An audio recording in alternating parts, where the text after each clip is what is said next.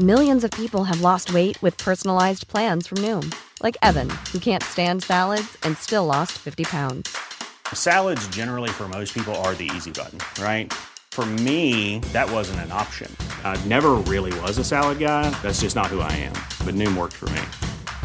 Get your personalized plan today at Noom.com. Real Noom user compensated to provide their story.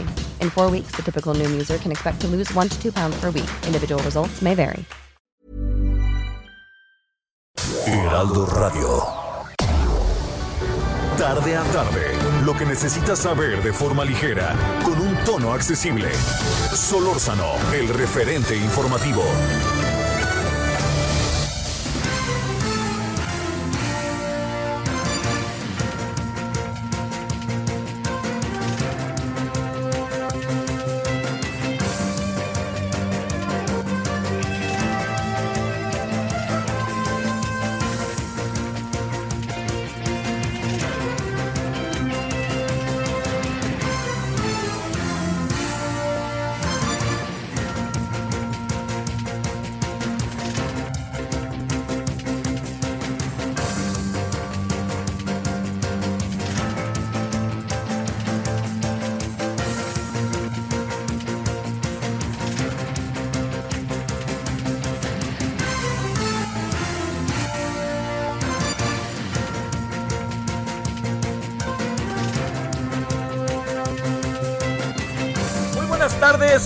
Buenas tardes, gracias que nos acompaña. Eh, a ver, espérame, ahí estamos, sí, ahí estamos, ¿verdad? Sale. Gracias que nos acompaña en este día que es mitad de semana. Estamos en el miércoles 14 de octubre del 2020, del 2020. Le agradecemos que esté con nosotros, le agradecemos que ande por ahí y este, eh, bueno, eh, por dónde han andado las cosas. Le diría yo que algo sumamente importante, así que ha, que ha estado el día de hoy entre nosotros, sumamente importante, eh, es el, el- el hecho de que el Senado sigue eh, en algún sentido tomado, ¿no? Eh, digamos, a ver, toda la parte que corresponde en el caso de la calle de Madrid, para los que viven en la Ciudad de México, este, a la derecha de insurgentes pasando reforma, eh, le vi- vine- perdón, sí, a la derecha de, de insurgentes pasando reforma, eh, dije bien, pero claro, usted tiene razón, ¿para dónde? Hacia el norte. Este, eh, está tomada la, la, calle de Madrid, ¿no? Eh, su servidor hoy estuvo en el Senado y pudo entrar con restricciones, ¿no? Pero restricciones propias de la situación que se vive. Y le confieso que con una actitud y este y amarillismo y, y, este y actitud y sobre todo con una me atrevo a decir con una reacción sumamente este decente, educada, amable, agradable, etcétera. Bueno, eso fue. A ver, ¿qué pasó hoy en el Senado? Fíjese que llevamos dos semanas no se vaya a enojar usted conmigo. Llevamos dos semanas eh, muy pegado, pegados en el, en la cama, en el canal del Congreso con los eh, eh, con los senadores, con dos senadores, ha sido dos veces, senadores del PRI. Eh, uno de ellos Miguel Ángel Osorio Chong y el otro es el señor, la señora Claudia Ruiz Macié. No, que quede claro, hemos entrevistado a todos, pero nos ha tocado la casualidad de que estos dos días, estos dos miércoles, nos ha tocado conversar con estos dos legisladores, senadores los dos. Él fue secretario de Gobernación con Enrique Peña Nieto, fue gobernador de Hidalgo, Miguel Ángel Osorio Chong. Ella fue, fíjese, legisladora, fue secretaria de Turismo, fue canciller y fue presidente del PRI, entre otras cosas. Su papá fue José Francisco Ruiz Macié, quienes recuerden a su papá, murió asesinado en eh, septiembre del, dos- del 1994, meses después de lo de Luis Donaldo Colosio, en la puerta, subiéndose a su coche, él se puso a manejar, en donde lo que se llama el- la calle de la Fragua, si ubica usted la Ciudad de México, enfrente del Sambors de la Fragua. Era muy conocido ese lugar. Ya no sé ni qué ha pasado con los Sambors, ¿verdad? ¿Todavía existen? Sí, ¿verdad? Sí. Bueno, y este, y entonces ahí fue, este, se le acercó un hombre que con una AK-47 y le, le disparó, lo mató de inmediato, pero se le trabó el segundo disparo. Entonces él cuenta, porque yo hablé con él, salió corriendo rumbo al Monumento a la Revolución Y se dice que cuando fue hacia el Monumento a la Revolución, volteó y se dio cuenta de algo verdaderamente terrible, que era que lo estaban esperando, porque todo indicaba que lo contrataron para matar a José Francisco Ruiz Macié, y si se iba hacia el Monumento a la Revolución, lo estaban esperando para matarlo. Entonces se fue para el otro lado, y un policía bancario lo vino a detener, así como se lo cuento. ¿A dónde va? no sé qué Deténgalo, deténgalo. Y creo que le metió el pie y vámonos para abajo. Al tipo lo detuvieron y bueno, se, se, este, se creó una, este, una serie de especulaciones al respecto. Todo esto lo menciono, algún día le platicaré porque tuve la oportunidad de conversar con todos los que participaron, los que estuvieron detenidos y los que participaron en este asesinato, incluso con el asesino allá en el reclusorio sur. Eh, pero lo que le quiero decir sobre esto es que Claudia Ruiz Macía pues, es una mujer que desde chica tuvo la política a la mano. Este, es Claudia Ruiz Macía Salinas, está eh, José Francisco Ruiz Macía, estaba casado con la hermana de Carlos Salinas de Gortari, con Adriana. Bueno, todo esto, ¿por qué se lo cuento? Porque, digamos, Miguel Ángel Osorio Chong es un hombre de política de toda la vida, nos guste o no. Y Claudia Ruiz Macié, pues como ahora platicábamos, yo creo que desde que tenía cinco o seis años que su papá le llevaba los actos del PRI. Entonces son dos personajes interesantes. Hay mucha, digamos, yo diría que seamos de mentalidad abierta. Ser mentalidad abierta no significa avalar lo que nos dicen, es simplemente escuchar y tener y tratar de construir criterios. Entonces, la conversación el día de hoy es muy interesante porque cómo ve Claudia Ruiz Macié, cómo alcanza a apreciar el partido al cual pertenece se ha de imaginar, a los dos les he dicho, oigan, nunca han pensado salirse del PRI, y los dos han dicho que no, no. Entonces, pero lo que es muy interesante es cómo fue viendo Claudia Ruiz Macié la evolución de estos seis años que fue construyendo una derrota, una derrota brutal, ¿no? O sea, mire, catastrófica. O sea, no nos hagamos, pongámosle nombre y apellido a las cosas. Claudia Ruiz Macié forma parte de ese andamiaje que creó la catástrofe, al igual que Miguel Ángel Osorio Chong. Entonces, platicar con ellos y que ellos nos digan cómo lo ven, a mí me parece, créame, de enorme importancia, de enorme relevancia, ayuda mucho para entender las cosas. No creo, yo no soy de la idea de que el PRI vaya a volver. Yo no creo que vaya a volver. Yo creo que o se cambia de nombre o se refunda o vaya usted a ver qué fregados hace. Pero así como está el PRI hoy, no llega ni a la esquina. Así se lo digo. ¿Usted cree, se lo planteo, que pueda llegar este partido a la esquina con el descrédito que tiene? ¿Usted cree que con las encuestas que hoy se han hecho respecto al papel del PRI, a lo que puede ser el eventual voto ciudadano por el PRI, ¿usted cree que el PRI pueda ganar? Yo lo veo muy difícil. Sin embargo, está buscando una salida. ¿Cuál es esa salida? La salida es muy sencilla. La salida es que el PRI y todos se alíen contra Morena, dicho de otra manera, contra el presidente. Y ahora que ni así les va a alcanzar, así de fácil. Porque además el presidente, en la medida en que pasan los días, es un presidente que se va, que va evolucionando, que va evolucionando favorablemente en su popularidad. Lo cual no quiere decir, tal cual se lo digo, no quiere por ningún motivo decir que él esté, que estemos avalando o no la labor presidencial. Lo que sí es que el grueso de la ciudadanía tiene hacia el presidente un gran apoyo, una gran lealtad, solidaridad y esperanza. Es una palabra muy importante cuando se trata de la vida, pero más cuando se trata de la política. Entonces, eh, ni Claudia Núñez Macé ni Miguel Ángel Osorio alcanzan a apreciar que en el corto plazo pueda pasar algo. Claro, este, lo imaginan, tienen esperanza, son senadores, van a quedarse ahí seis años. ¿Qué es lo que puede pasar? Que ese es el, el asunto y la pregunta que todos nos hacemos. Apostar por el desgaste del presidente me parece que es, un, es una pésima, es una auténticamente pésima apuesta. Déjeme decirle por qué. Porque esto significaría que se está tratando de ver en que el presidente falle para que los otros crezcan, no en que yo crezca para falle o no el presidente, lo pueda tener en un tete a tete, en un cara a cara. Entonces, eh, esto me da la impresión de que lo acaba, lo acaba de entender, lo acaban de entender bien, tanto Ruiz Macié como Miguel Ángel Osorio Chong. Sin embargo, me parece que todavía están lejos, en verdad se lo digo lejos, de una auténtica autocrítica. Porque hoy el PRI con la dirección que tiene, se encuentra sin rumbo, se encuentra dando de repente a ver si pega aquí, a ver si pega acá, a ver si pega acá. A ver, ahora vamos a hacer un anuncio con estas características, ahora con estas y ahora con estas, y a ver cuál fregados pega, ¿no? No, pues así no se puede. Tiene que haber una estructura por lo pronto de cohesión que en este momento, le quiero insistir, no se alcanza a apreciar.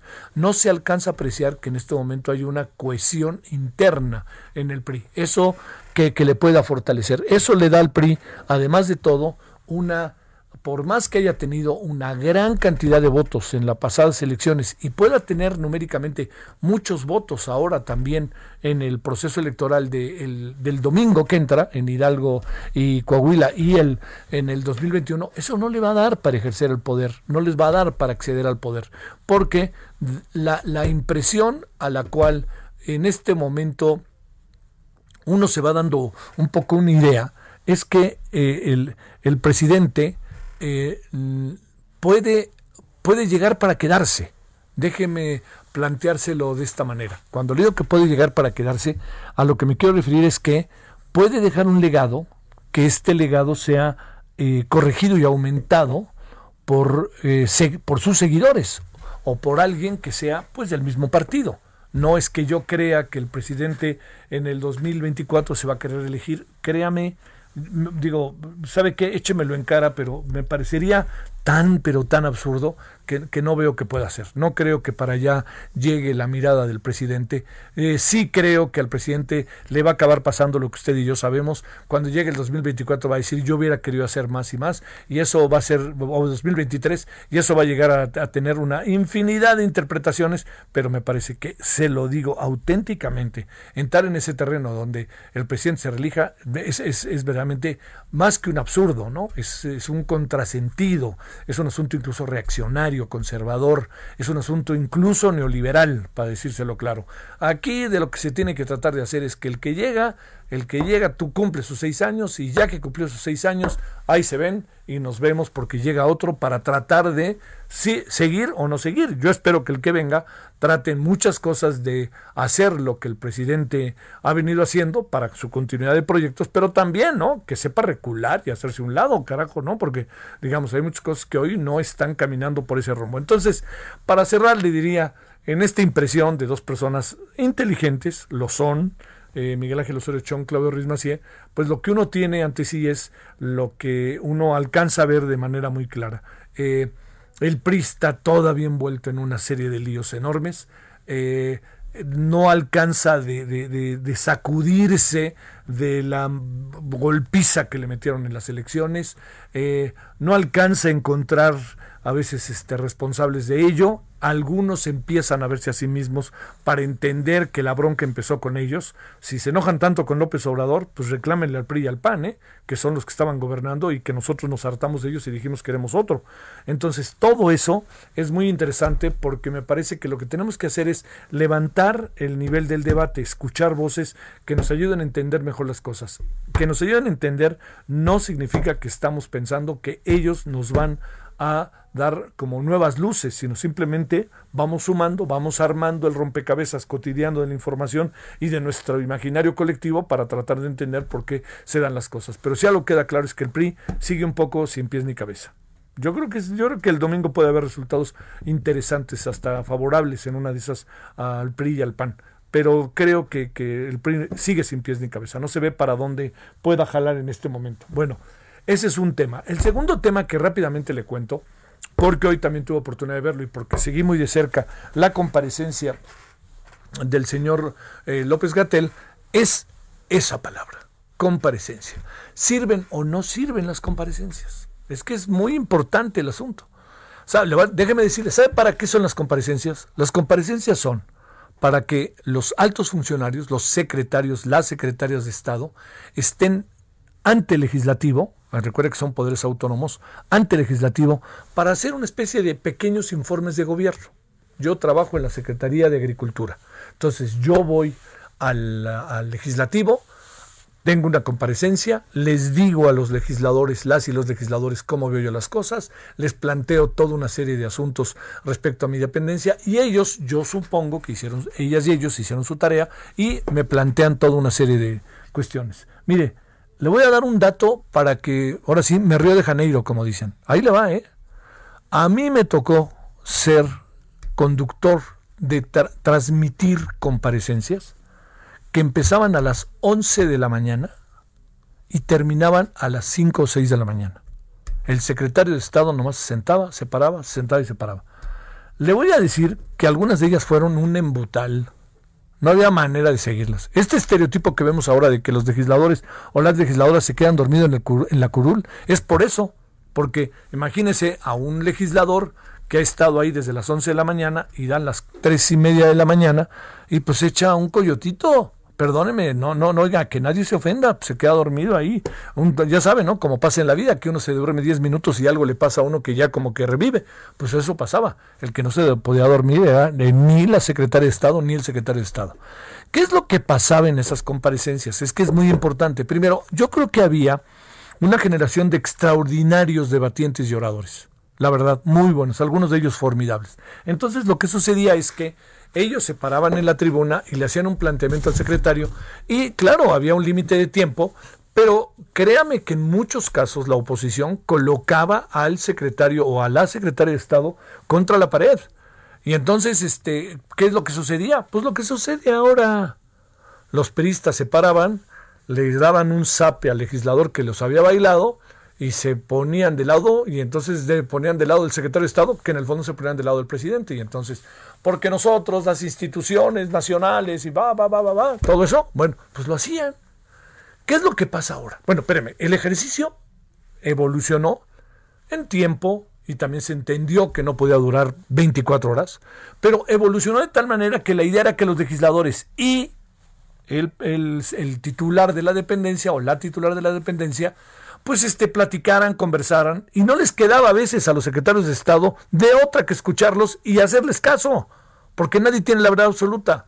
Entonces, no les quedaba de otra que, pues sí, señor senador, pues voy a tomar en cuenta lo que me dijo, ni hablar. Aquí estoy yo y listo y colorín colorado. Bueno, eso que le estoy contando, imagíneselo en un tiempo anterior. Claro, ¿eh? Oiga, también le digo, su servidor no, no es ningún santo, pero se sufría con la censura, ¿eh? Se sufría con la censura. De repente se levantaba Porfirio Muñoz Ledo en el año de 1986-87 y lanzaba una diatriba en contra del señor Miguel de la Madrid y entonces todo el mundo nervioso, bajen a los micrófonos, no diga nada, no diga nada y entonces la cámara se iba al cielo, ¿no? Para ver el cielo y uno decía, pues ¿qué pasó aquí? Se fue la transmisión y luego regresaba cuando ya habían puesto en orden a Porfirio, bueno, cuando Porfirio Muñoz Ledo no le había quedado otra que quedarse callado para no utilizar que fue puesto en orden. Eso evolucionó lo que tuvimos esta semana con el señor López Gatel no es nada nuevo. Espéreme, yo, usted lo ha de recordar. Vimos a Marco Rascón ponerse una cara de cochino, al expresidente Fox como legislador ponerse unas orejas de burro, y, también vimos este, al señor eh, Fernández Noroña casi empujando a un secretario de Estado ahí en una intimidación cercana. Vimos cómo se toman las, las tribunas, vimos cómo se han agarrado a golpes en el, en el Congreso. Entonces, a mí lo de ayer, no, lo de López Gatel no me asusta. O sea, el que no quiere ver fantasmas que no salga en la noche. Así de fácil. Y el que, el que se ríe lleva. Entonces, ¿qué fue lo que, qué es lo que hace diferente al asunto? Que este lunes en particular y en otras comparecencias se ha echado de tal manera la mayoría que están colocándose como dueños de la verdad absoluta. Y ni en otros tiempos en que se aceptaba la voz del que pensaba diferente, ¿no? Ni en otros tiempos se está pudiendo, bueno, esos otros tiempos, para decirlo más claro, esos otros tiempos, bueno, son recordados porque estamos dándonos cuenta que ahora están echando la maquinaria a toda velocidad. A ver, ¿sirven o no las comparecencias? Si tenemos una comparecencia como la de lunes, no. Si tenemos una comparecencia como la de ahorita, que está llevando efecto Esteban Moctezuma, sí a pesar de que haya máscaras contra cabilleras y haya un agarrón. ¿Por qué sí sirve? Porque el secretario escucha, el secretario está acostumbrado a escuchar, pues es titular de educación, y los de enfrente le dicen lo que tiene y también le mentan la madre. Y seguramente el secretario contestará también con fuerza. El titular de Hacienda, cuando estuvo en apuros, inmediatamente aparece la mayoría y pues la mayoría le echa porras, pero hay un diálogo. Pero si nos vamos a meter en comparecencias como la de el señor López Gatel, y hablo de los legisladores, pero hablo también de la soberbia que está empezando a acompañar al señor López Gatel, no se va a llegar a ningún lado. Y entonces uno dice, pues ¿para qué comparecencias? Mejor que ni comparezcan. O sea, el ridículo, pues déjenlo solo, ¿no? Ahí, colorín colorado, ahí nos quedamos. Bueno, esto se lo cuento porque creo que legislativo hay cosas que tiene que revisar de forma, ¿no? Uno, cómo hacer las comparecencias. Cómo darles una salida diferente a las que tienen. Dos, si estas comparecencias encontramos elementos para que sean diferentes, es el preámbulo para que tengamos el informe del presidente de manera distinta al que tenemos ahora y que se convierta en un diálogo. Por ejemplo, yo entiendo que la Ciudad de México la tiene controlada Morena, pero la señora Claudia Ruiz el año pasado, este año no, por razones de la pandemia, pues va al Congreso y escucha, y escucha que le digan muchas cosas. Y ella ya tendrá su oportunidad de hablar y ya alguien le responderá y listo. Pero si nosotros queremos hacer un diálogo, un, queremos utilizar la palabra diálogo para algo que no es diálogo, queremos utilizar la democracia para algo que no es democrático, queremos utilizar la libertad para algo que no es libre, pues entonces, ¿qué fregados estamos haciendo? Ese es el asunto. No apelen a la democracia si no la tienen y no la cumplen. Entonces, los legisladores y el Ejecutivo, el Poder Ejecutivo, tienen que establecer relaciones distintas. ¿Por qué? Porque, perdónenme, señores de Morena, que ustedes avasallen en el Congreso como avasalló el PRI, están repitiendo el mismo mecanismo y no estamos avanzando. O sea, están haciendo lo mismo y están acabando siendo como los mismos y están acabando siendo, como diría José Emilio Pacheco parafraseándole, lo que nunca quisieron ser. Entonces, eso tiene que cambiar. Por eso es tan importante el tema de las comparecencias, porque las comparecencias pueden generar, gestar, provocar un gran diálogo. Pero quieren las comparecencias porque suena padrísimo pensar que hay diálogo entre poderes, pero en el fondo dicen somos democráticos, no lo son. Quieren diálogo, no hay diálogo. Quieren libertad, no hay libertad. Quieren este que se aguante todo, pues, se lo vuelvo a decir. ¿Qué quieren? ¿Un congreso que sea facilito? Que la señora Lili Tellas haya hecho lo que ha hecho, pues espérenme, pues igual uno se puso unas orejas de burro. Y fue, luego fue presidente de México. ¿eh?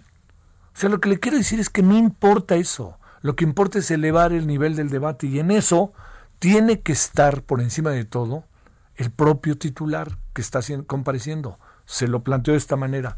¿No cree que lo mejor para el señor López Gatel hubiera sido, a ver, señor, déjeme decirle lo que nosotros hacemos? Y punto. Pero no, se para con soberbia, las miradas que le echa. Pues entonces, ¿sabe qué? Lo único que están provocando pues es un diálogo. Lo único que están provocando es un máscara contra cabellera. O sea, no, no se trata de las formas. Espéreme, le vuelvo a decir.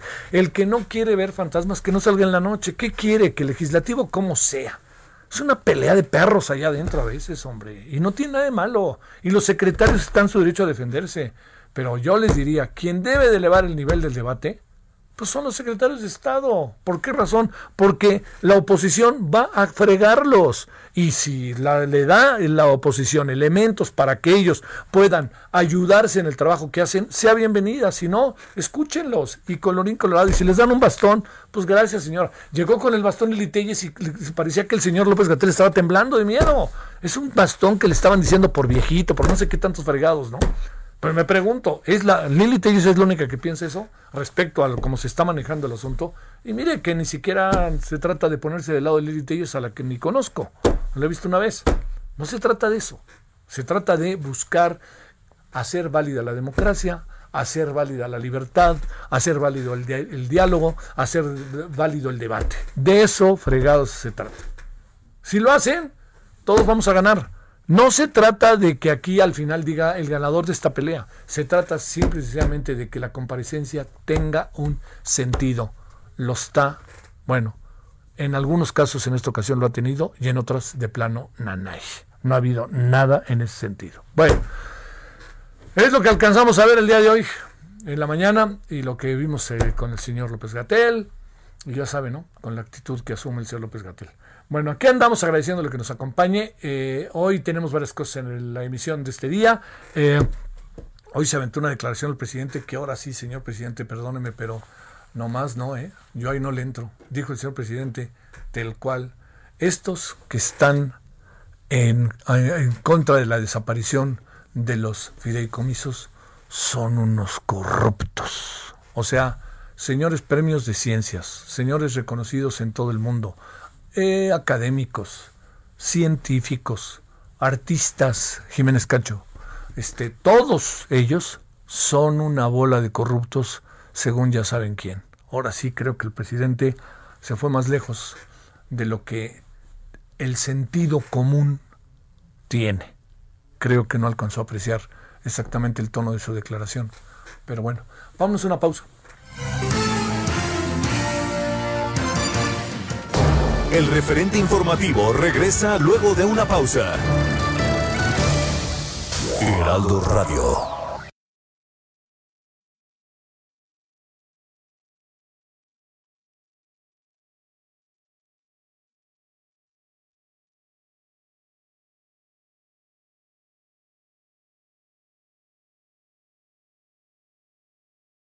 Heraldo Radio. La HCL se comparte, se ve y ahora también se escucha. Estamos de regreso con el referente informativo.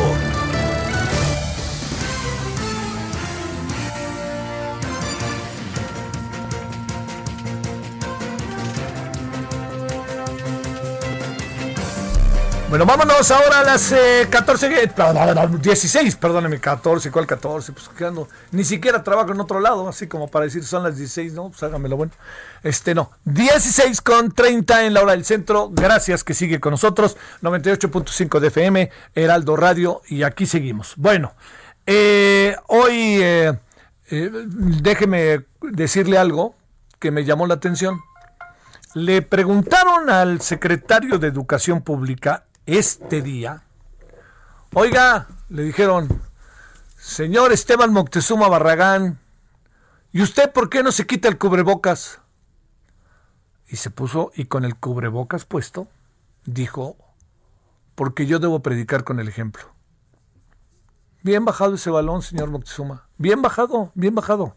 Ya si el otro ya sabe quién dice una cosa, otra cosa, usted mire, se pierde de vista pero el presidente es presidente de todos los mexicanos, no solo de los 30 millones que votaron por él, que votamos por él. Bueno, le cuento. El fiscal se le conoce en un concepto que puede ser retórico, pero que es real, es el abogado de la nación. El secretario de salud es el secretario, es el doctor de los mexicanos. Entiendo que es una figura retórica, pero eso quiere decir, él se encarga de la salud de todos, así de fácil. Y el secretario de Educación Pública es el maestro de todos y todas las mexicanas. ¿Qué es lo que quiere decir? No es que él vaya a clase, es una figura que puede ser retórica, pero que explica la función y el trabajo que él desempeña. Entonces, él sabe que como secretario de Educación Pública, pues está en el ojo de la vista de muchísima gente. Y él sabe también que bajo esa perspectiva, lo que tiene el secretario es la mirada de niñas y niños que si a él lo ven con el cubrebocas, pues algo pasará, ¿no? También los niños y niñas dirán, a ver, ponte el cubrebocas, pues, si el secretario ni se lo pone, ponte el cubrebocas, el secretario se lo pone. Cambian las cosas, ¿no? Ponte el cubrebocas, ni el presidente se lo pone. Ahora sí espero que me entienda, ¿no? El cubrebocas ha sido el mayor descubrimiento en la pandemia, ¿eh? así tal cual. Va a haber, al final no dudaría ya les, ya voy a dar una idea al Time. Para que que soy cuate. A la revista Time. ¿Sabe cuál es el personaje del año? El cubrebocas. Yo pondría en la portada del Time, ahí de diciembre, ¡pum! El cubrebocas. ¿No? The Person of the Year o el personaje of the Year, como usted quiera. Pero ¿a poco no sería? Bueno, dígame usted si no. En el día, ¿cuántas personas ve usted con cubrebocas? Yo le puedo asegurar que de 10, 7. ¿Sí? Más o menos. Yo, yo de 10, 7, 8. Bueno, hoy estuve en un lugar en donde de 10, 10, ¿eh? Debo decirlo. Pero en general de 10, 7, por ahí. Pues mire usted, ¿qué tal si ahora lo hacemos exponencial a muchos lugares, al metro, lo hacemos exponencial al transporte público, a la calle, lo hacemos exponencial a todos los estados del país, o ahora lo hacemos exponencial a todo el mundo? ¿Cómo la ve? Bueno, vámonos a las 16.33 en la hora del centro. Solórzano, el referente informativo. Pues bajo la máxima de no hay fecha que no se cumpla, hoy se cumplió la fecha de un asunto muy fuerte para los que vivimos en la Ciudad de México y sobre todo para las familias que lo padecieron. Me refiero al colegio Repsamen y para ello Jorge Almaquio tiene toda la información. Querido Jorge, buenas tardes. ¿Cómo te va, Javier? Muy buenas tardes a los amigos del auditorio. Efectivamente, hoy Hoy, a 31 años de prisión, fue condenada Mónica García Villegas por la muerte de 26 personas tras el colapso del colegio Repsamen en el sismo del 19 de septiembre del 2017. Son 27 años por homicidio culposo y cuatro por el delito de eh, reparación eh, de directores responsables de obra o corresponsables propietarios que permiten edificación sin apego a licencia. Los tres jueces del Tribunal de Enjuiciamiento determinaron, Javier, además un monto mínimo de 402 mil pesos como pago de reparación del daño. Alejandro Curado, papá de una de las menores, indicó que están satisfechos con el resultado porque se crea un precedente de no impunidad, como los casos de la guardería ABC y también el caso de los desaparecidos de Ayotzinapa. Señaló que esto no ha terminado, van a continuar con las situaciones porque todavía hay algunos eh, pues acusados, algunas personas que están señaladas por esta por este caso y bueno dice incluso que el responsable de Tlalpan de Protección Civil pues se encuentra prófugo de la ley y también a él tienen que determinar un castigo por esta lamentable situación. En esta audiencia, que eh, duró aproximadamente unas siete horas, bueno, pues eh, el, el abogado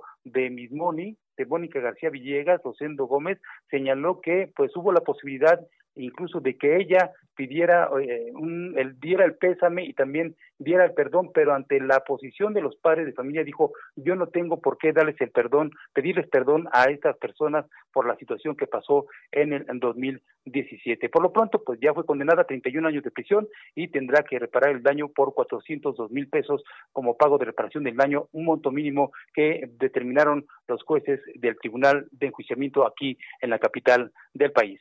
Javier, amigos, el reporte que les tengo. A ver, Jorge, algunas preguntas. Este, ¿Los padres se quedan satisfechos con los 31 años?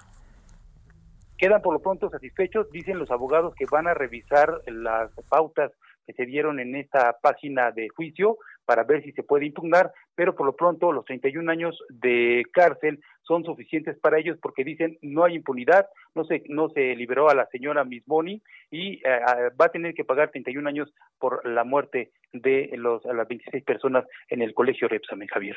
Segundo asunto, Jorge, la, la propiedad de la escuela, ¿sabes algo de ella? ¿En manos de quién queda o qué va a hacerse ahí o alguna cosa así?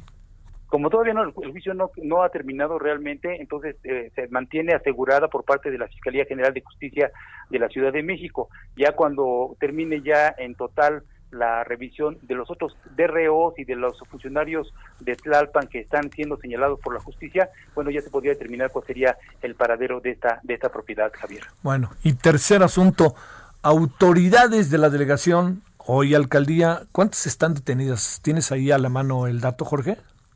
No, no lo tengo, pero fíjate lo que dicen que el, el, titular de Protección Civil en, en aquel tiempo, eh, César Velázquez, si no me equivoco, dieron el nombre, o César Hernández, eh, eh, pues él, él dicen está prófugo de ley y no ha sido culpado o señalado por esta situación y van a continuar con la defensa y la lucha legal para que ese exfuncionario pues pueda pagar también como lo hace ahora la exdirectora del colegio Repsol, Javier. Te mando un saludo, Jorge, muy buenas tardes. Un placer, Javier. Buena tarde. 16:37 en la hora del centro. Solórzano, el referente informativo.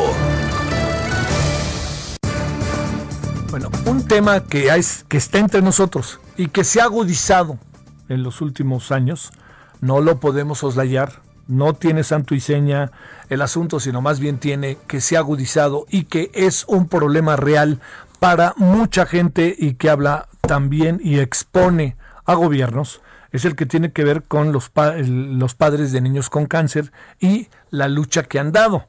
Bueno, Fernando Reyes Guzmán es papá de Fernando Gael, vocero de los papás de niños con cáncer, y está con usted y con nosotros. Luis Fernando, ¿cómo estás? Buenas tardes. Hola Javier, muy buenas tardes, muchas gracias por el espacio. Al contrario, a ver, cuéntanos primero, este, eh, ¿cómo, ¿cómo están las cosas? ¿Cómo van? Eh, ¿Qué tanto todo el tema que tiene que ver con eh, eh, la parte de las medicinas, de los medicamentos, están llegando, siguen sin llegar. Y e incluso en el camino te pregunto, para que luego hablemos de lo que hicieron el día de hoy, ¿qué piensas del hurto de las medicinas? A ver, por ahí empecemos, si te parece, Luis Fernando. Pues mira, este, hoy, este, hasta la fecha de hoy no hay una investigación previa por parte de la fiscalía por el tema de los medicamentos. Ajá. Eh, robaron 37, 39 mil pesos de medicamentos y hasta la fecha no hay número de lotes, no hay este recibo de compra, factura que le hayan hecho a Kemet. Entonces, hoy hoy precisamente denunciamos a Cofepris por la por por por por, por, la el, tema del, de los del, del robo de medicamentos porque Cofepris debería de, debería de resguardar ese medicamento. No tendría por qué haber una empresa privada como Novak Infancia eh, resguardo de ese medicamento porque Cofepris tiene que tener resguardo ese medicamento y ellos mismos suministrarlo. Entonces, nosotros creemos que ese tema más que nada es para tratar de cubrir el, grave problema de desabasto que hay desde hace dos años.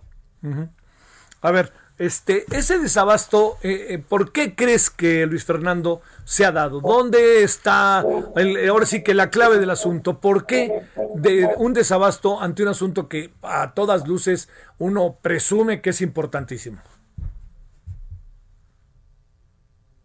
¿Me, escuchas, Luis Fernando? Sí, bueno, bueno, se cortó. A ver, te, este, lo vuelvo a preguntar. ¿Por qué el desabasto? ¿Qué, en qué, ¿Por qué supones que hay desabasto? Mira, nosotros creemos que hay muchos factores. Eh, una farmacéutica, eh, la materia prima que no, no alcanza a cubrir todo el abasto, eh, ciertos, ciertos este, laboratorios internacionales que tienen eh, pedidos grandes en otros países, pero sin embargo nosotros hemos visto que no hay en el, que no hay en el mundo ningún país que tengan el, problema de desabasto que nosotros tenemos como mexicanos. Ni siquiera Guatemala tiene desabasto de medicamentos. Entonces, yo creo que mucho del problema es político. ¿Por qué? Porque si hay una empresa nacional la cual tiene eh, la facultad para tener tanto medicamento y no y el gobierno no lo deje, pues entonces yo creo que es un problema político también. Oye, a ver, en esta parte yo te diría eh, que, a ver, como para tratar de materializarlo, Luis Fernando, quiere decir que al gobierno no le importa, trae un lío con las, este, con, las empresas farmacéuticas, eh, trae un lío con ustedes, eh, no quiere meterse en el asunto, no somos inhumanos, dijo el presidente. ¿Qué hay ahí, eh? Mira, cuando el secretario de salud se reunió con nosotros, a nosotros nos dijo el secretario de salud en privado, hay un grupo de personas muy cercanas al presidente que le, recomiendan no invertir en cáncer porque es muy caro y la tasa de vida es muy baja. Entonces, aquí hay un tema de, de su humanidad, es un tema de agenda política, de que ellos no quieran invertir en cáncer, porque obviamente quieren el dinero para ciertas cosas, ¿no? Obras que, políticas que ellos traen en mente. Pero el tema es meramente político porque en, ninguna parte del mundo hay desabasto como aquí en México. Oye, a ver, espérame, espérame. Este, el secretario de salud, este, perdón, Luis Fernando Reyes Guzmán, ¿les dijo textualmente o más o menos lo que nos dijiste? Sí, así nos dijo. No, no, no, pero por Dios. Hay un grupo, hay un grupo de personas que no, que le, le, aconsejan al presidente que no invierta en cáncer porque sale muy caro, la tasa de vida es muy baja. No les puedo decir quiénes son para no politizar el tema. Así nos dijo. Textual. oye, ¿y cuando hablaron con el presidente no se lo plantearon, Luis Fernando? Nunca hemos hablado con el presidente. ¿Por qué? Porque nunca nos ha recibido. Ya hemos ido a, a Palacio a querer hablar con él y nunca nos ha recibido. Este, en tu vida, ¿cómo van las cosas, Luis Fernando? Ayer precisamente metimos una denuncia por los hechos de omisión ante el presidente de la República y el secretario de Salud, porque en el caso de mi hijo, quedó legalmente ciego por desabasto de medicamentos. Ajá. Él sufría de un cáncer en los ojos, Sí. el cual raíz del desabasto eh, y que, que, que faltó el año pasado, hoy ya es legalmente ciego. Sí. Oye, este, ¿y eso lo sabe el secretario de Salud ya o no? Claro, de hecho el subsecretario conoció a mi hijo de frente. El secretario López Gatel, un día antes de que dijera que éramos pagados y que inventamos hijos con cáncer, en gobernación él, él este, conoció a mi hijo y yo, yo a él le platiqué el caso de mi hijo en particular. ¿Y qué dijo? Pues que era una, una era muy lamentable, pero que se seguían trabajando para esforzar, seguían esforzarse para que no volviera a pasar. Este, ¿Deben esforzarse quiénes, ustedes o el gobierno?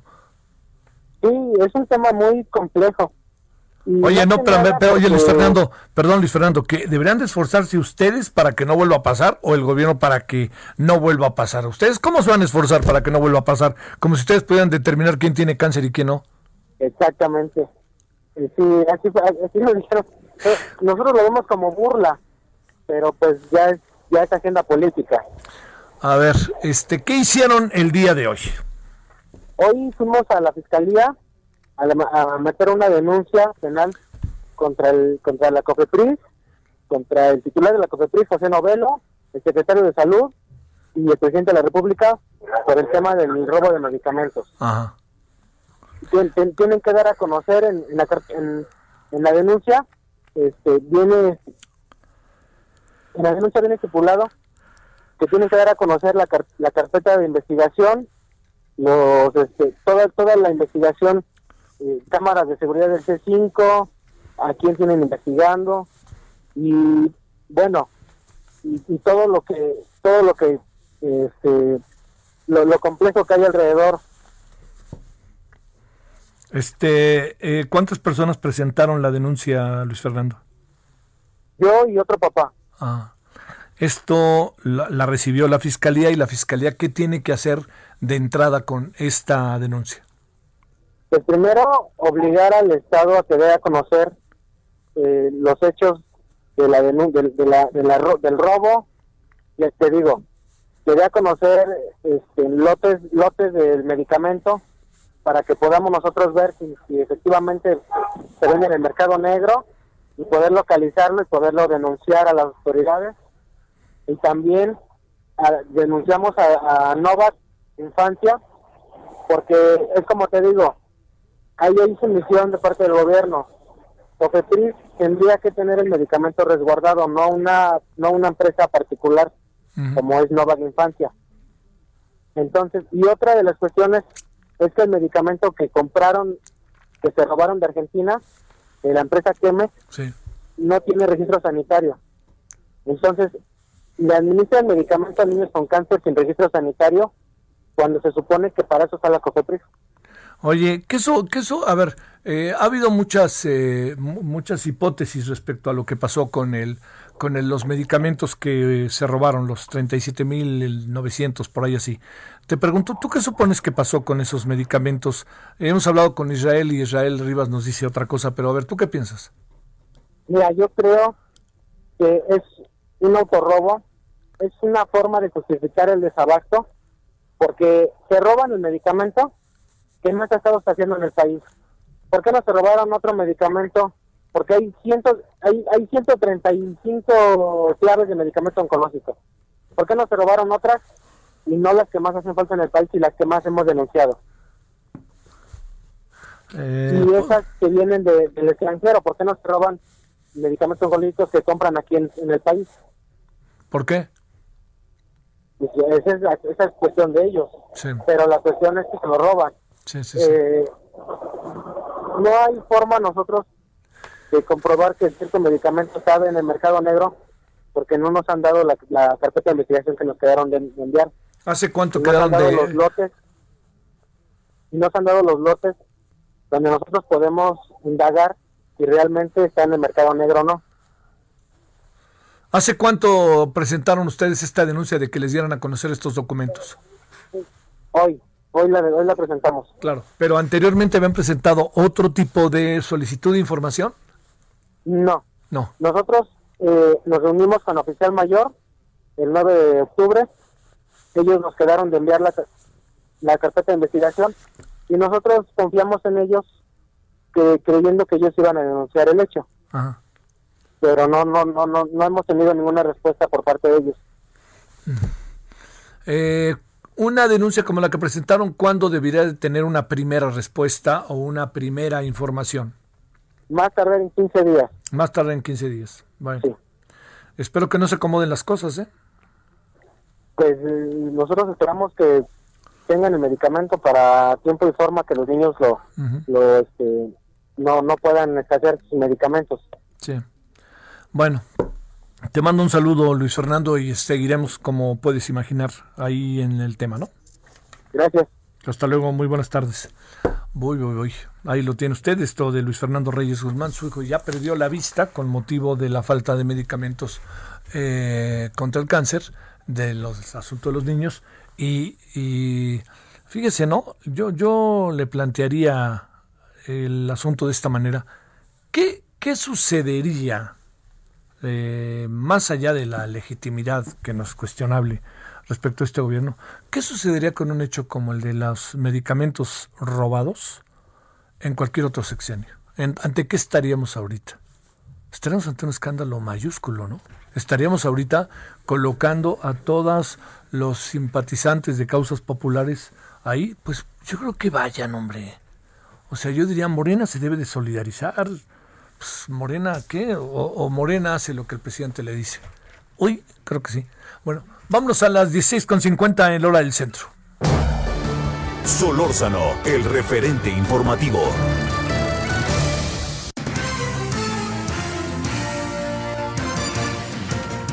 Francisco Nieto, ¿cómo estuvo la mañana?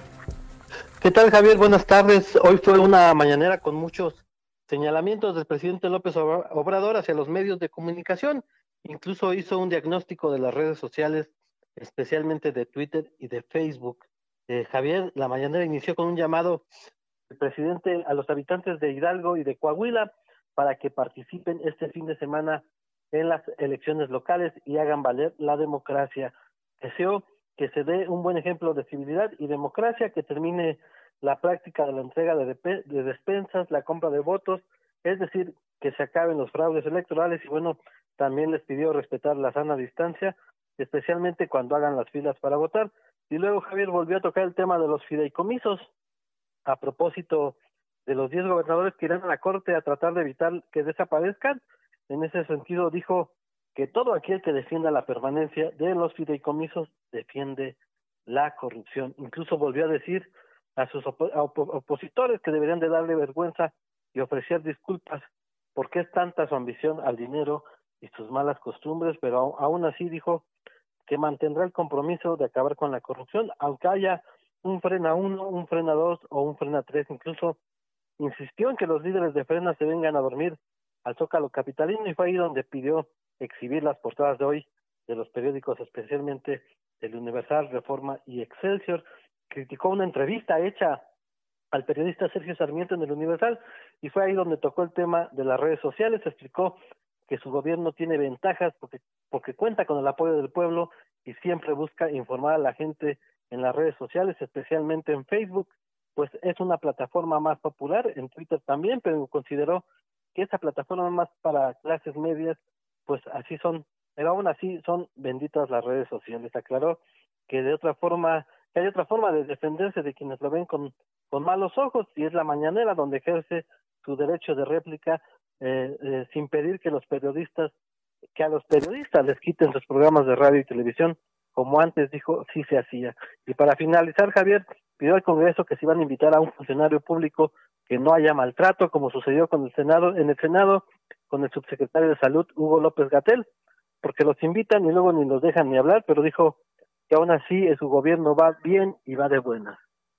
Eso fue lo que pasó. Nada más, nada más para cerrar, en honor a la verdad, que los traten bien, sí, pero yo recuerdo que ni Morena ni el PRD trataban muy bien a los secretarios de Estado de Peña Neto. Con esto no quiero decir que estuvieran haciendo bien las cosas los secretarios, pero ese maltrato es un maltrato generalizado, ¿no? Y tampoco hay que pedirles este Santa Paz. Ahora sí que el que no quiere ver fantasmas, pues entonces que no vaya a la Cámara de Diputados, así de fácil y ya. Que esperaban una luna de miel o qué. Pero bueno, oye, corruptos les dijo a los que defienden los fideicomisos. Suena fuertísimo, Francisco, ¿eh?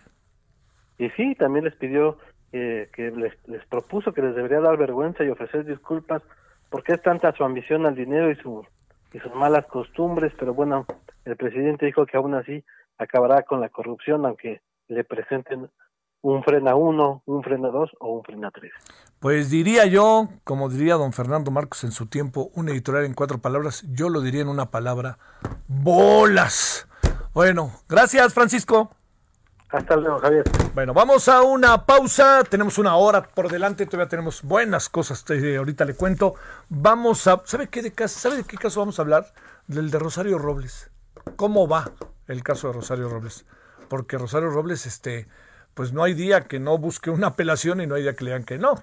No hay día en que pida que le descongelen las cuentas y no hay día que no.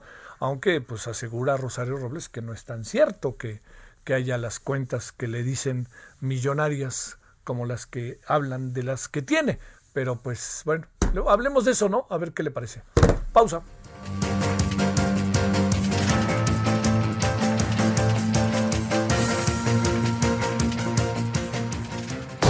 El referente informativo regresa luego de una pausa.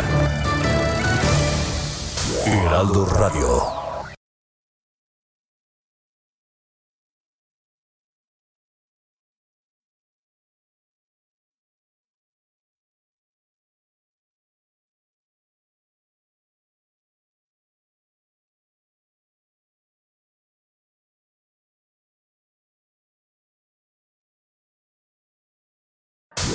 Radio. Tarde a tarde, lo que necesitas saber de forma ligera, con un tono accesible. Solórzano, el referente informativo.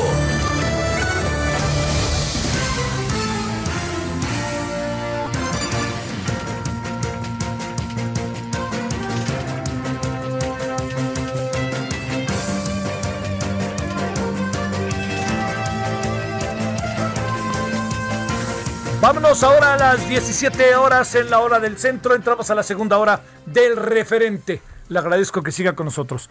Eh, bueno, yo creo que de alguna u otra manera todos eh, hemos escuchado del caso Rosario Robles. Digamos, tenemos código con el tema, como luego se dice.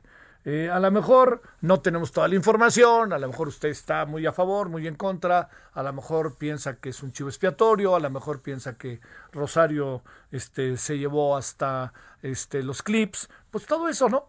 Como pasa. Pero hay un caso en este asunto con Rosario Robles que está ante la ley, está ante los tribunales. Y ahí lleva un buen rato, un buen rato, con apelaciones, con este, con toda una serie de denuncias, contradenuncias, con decisiones que toma la fiscalía. Bueno, vámonos a hablar de ello si le parece. ¿En qué está el caso? Le agradecemos al doctor Epigmenio Mendieta Valdés, abogado Rosario Robles. Doctor, ¿cómo has estado? Buenas tardes. Con gusto saludarte, Javier. A ti ya te hablo auditorio. Muchas gracias. A ver, yo diría que, ¿por qué no le entramos de esta manera? ¿Cómo están las cosas? ¿No? Para, para ir si te parece, yo irte preguntando sobre la marcha. Adelante. Gracias. Déjame planteártelo en dos grandes eh, trámites que estamos llevando, Javier, para que tú lo tengas de manera mucho, muy didáctica. Primero voy a hacer cargo de la medida cautelar. La medida cautelar, como tú tienes conocimiento, que se le impone desde hace un año o dos meses, es una prisión preventiva. Esa prisión preventiva justificada se apoyó en aquel momento en que supuestamente el domicilio que se proporcionaba sobre Rosario Robles no tenía la certeza de dónde existía. Y se apoyaban para llegar a esa conclusión respecto de una licencia que después ya demostramos que es una licencia falsa. Sí.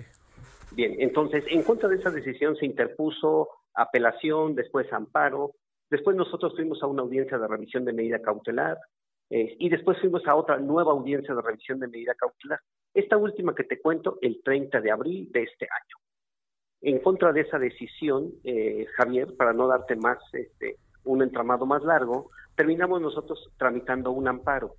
El amparo es básicamente porque los elementos que existían en aquel momento para considerar que Rosario Robles no se tenía certeza de su domicilio a partir de datos proporcionados por eh, la propia Fiscalía derivado de datos que se proporcionan en ese momento, nosotros hemos desvirtuado que son falsos.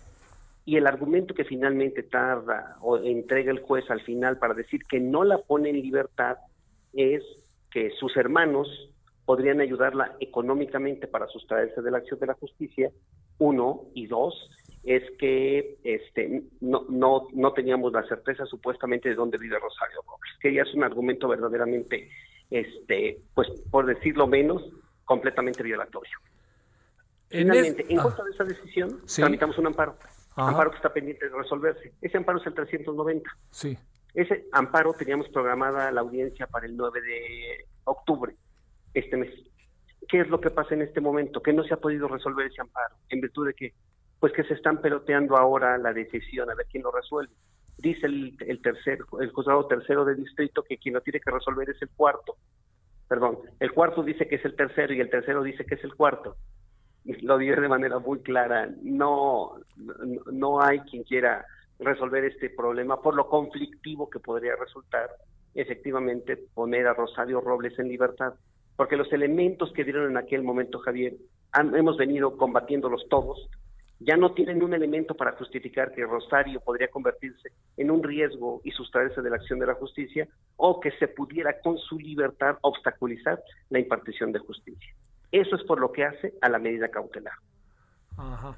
Este, a ver, déjame plantearte, doctor. Eh, digamos, este, ¿Qué piensas de lo que se dijo que si Rosario cooperara, o sea, pues yo supongo que si contara las cosas, le podría ir, estoy interpretando mejor de lo que le está yendo o cosa parecida? Fíjate que lo, lo escuché y lo escuché en la voz del propio fiscal general en el momento que dio aquella entrevista en el Colegio de México. Sí. Y la respuesta me parece que la dio la propia Rosario. Es decir, ella contestó que la medida cautelar supuestamente se le imponía para, final, para garantizar los fines del proceso. Y todo parece que no es así. Se le mantiene en prisión para escarmentarla. Se le mantiene en prisión con la finalidad de operarlo como si se tratara de una venganza. Pero ella contesta de manera contundente en el sentido de que ella no tiene videos, que no tiene a quién delatar, que no tiene eh, para descubrir ese entramado que sí tienen otros actores políticos. Eso no lo tiene Rosario. Pero además no lo tiene eh, Javier porque aún, a ella únicamente la acusan de omisión. Tú decías al momento de, empezar la entrevista que habrá quien esté a favor y quien esté en contra. Pues yo te digo que para poder decidir si estamos en ese... En, en esa disyuntiva. Exacto, hay que ver de qué la acusan. Entonces, ¿qué crees? Ella no está acusada de la famosa estafa maestra. Ella no está acusada de haberse quedado con algún recurso. Ella no tiene la fiscalía y no sigue una línea de investigación para buscar su patrimonio. Su patrimonio está asegurado y es una cuenta que tiene 20 mil pesos. Pero además ya buscaron información, Javier. Ella no se quedó con ningún recurso, no se sacó el dinero como lo pretenden hacer creer, y se desvió supuestamente a través de empresas para que después regresara a su patrimonio. Eso no existe y no es de lo que lo acusan. ¿Por qué resulta importante que esta petición que hizo Rosario de que varias personas fueran a declarar, entre otros Emilio Cebadúa? Porque hay que contar las cosas tal y como se construyeron en aquel momento. A ver. La, la, hipótesis que, que, construye la Fiscalía, Javier, es que se construyó esta, o se tomaron estas decisiones de firmar estos convenios con las universidades con el propósito de de esa forma desviar el dinero. Es lo que ellos dicen. Pues, este, ¿qué crees? Que no está así. La finalidad de que se presenten estos actores es para que ellos vayan y cuenten de manera directa si efectivamente o no se organizaron con la finalidad de crear una estructura de esa naturaleza con el propósito de desviar recursos. Que ellos lo cuenten, que vayan los subsecretarios, que vayan los oficiales mayores, que vayan este, el propio auditor superior de la federación de aquella época y el actual, que vayan todos y que cuenten su versión completa de los hechos. Y si efectivamente alguno de ellos participó en una reunión donde se haya construido un entramado de esta naturaleza, Javier, que lo cuenten. Pero si no, pues entonces tendremos que desmontar eso que se está construyendo y poner en el contexto de cómo fue que se planeó. Esto fue parte de una política pública que se hizo con la finalidad de difundir el trabajo tanto de la Sol como la Sedato en su momento, pero si alguien incumplió, Javier, que eso es real, pues entonces que deslinden las responsabilidades. Si alguien de la universidad se quedó con algún recurso, pues que, que le inicie los procedimientos. Pero lo peor de todo, si alguien falsificó algún documento, alguna mm, nota, algún documento para, para supuestamente comprobar cómo hizo uso de esos recursos, pues ahí tienen un delito. Pero eso definitivamente no resulta atribuible a Rosario Robles en su calidad de secretaria de Estado. ¿Qué supones que un personaje como Emilio Cebadúa eh, diría? Déjamelo decírtelo en términos de las propias responsabilidades de su propio encargo. Él era el oficial mayor. Él tenía por mandato de ley ser el presidente del comité de adquisiciones. Él tenía la obligación de poner en conocimiento, vigilar eh, y dar trámite a cualquier trámite de adquisición. También tenía la obligación de contestar todos los puntos, observaciones, auditorías, eh, informes técnicos que le pidiera la Auditoría Superior de la Federación. A Emilio Cebadúa lo señala la propia Auditoría Superior de la Federación como la persona responsable de dar cumplimiento a estas obligaciones. A él le inician procedimientos administrativos para justificar esto y posteriormente denuncias. Entonces creo que tiene mucho que contarnos. O sea, presumes, presumes, que quede claro, ¿eh? utilicé la palabra presumes, que Emilio Cebadúa tiene responsabilidades que hasta ahora no han sido delimitadas. Creo que esa parte la tendrá que resolver el propio agente del Ministerio Público, Javier. ¿Y por qué razón? A mí me toca crear la defensa de Rosario. Si alguien tiene que acusarlo, tendrá que ser la Fiscalía General de la República, no la defensa de Rosario Sí, claro. Oye, a ver, pero ¿por qué, por qué supones que hasta ahora eh, Emilio Cebadúa no ha sido eh, digamos, eh, llamado.